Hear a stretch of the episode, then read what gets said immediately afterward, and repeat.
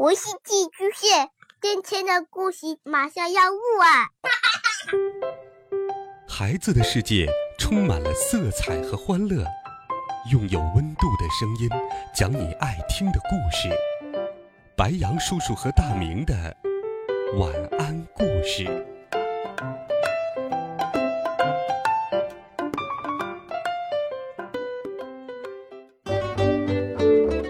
小朋友们、同学们，大家好。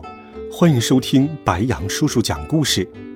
今天，白羊叔叔继续给你准备了好性格养成书《皮特猫系列好听故事》，一起来听《皮特猫》第四十六集《第一个感恩节》。感恩节就快到了，皮特要在班级的感恩节表演里扮演第一批。从欧洲前往美洲的移民，皮特很紧张。面儿，只要尽力就好了。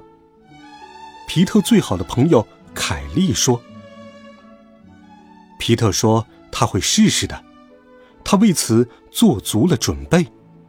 为此，妈妈甚至给他做了一顶看起来超酷的帽子——船员帽。”同学们用纸板做了一艘巨大的船，五月花号。皮特站在船头，皮特是五月花号上的一名船员。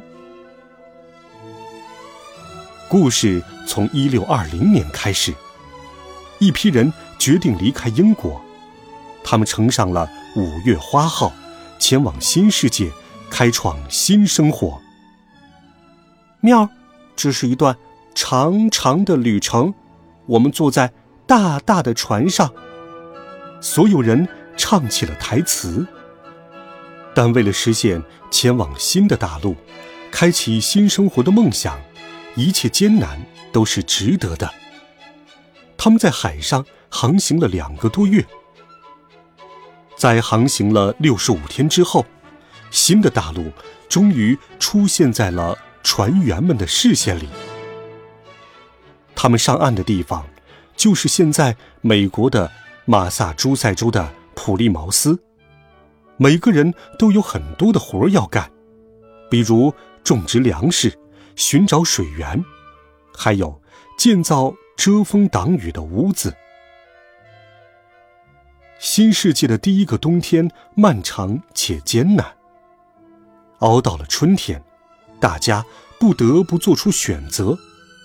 是放弃在新世界的生活，回到欧洲，还是再坚持一下呢？船员们想到，或许可以求助当地的居民，但他们又担心自己不受欢迎。可是皮特从来没有遇到过不喜欢自己的猫，所以他觉得原住民也一定会非常友好。皮特是对的。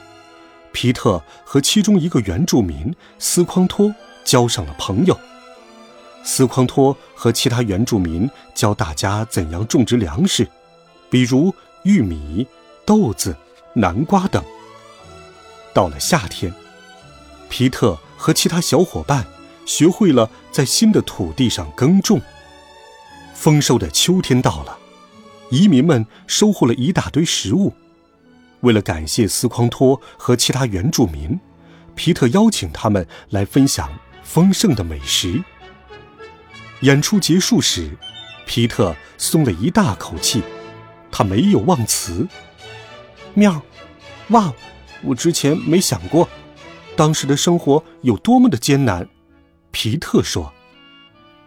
他的好朋友凯莉对他说：“妙，你演的棒极了。”后来，在和家人一起吃感恩节晚餐时，皮特说：“面儿，让我们围坐到桌边，说说我们想要感谢些什么吧。”皮特的妈妈说：“我想感谢我的家庭。”皮特的哥哥鲍勃说：“我感谢我的滑板。”皮特说：“我要感谢每一个努力的人。”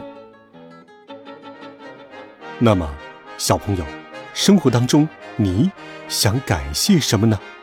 欢迎留言告诉白杨叔叔。温暖讲述，为爱发声。每天，白杨叔叔讲故事都会陪伴在你的身旁。我们明天见，晚安，好梦。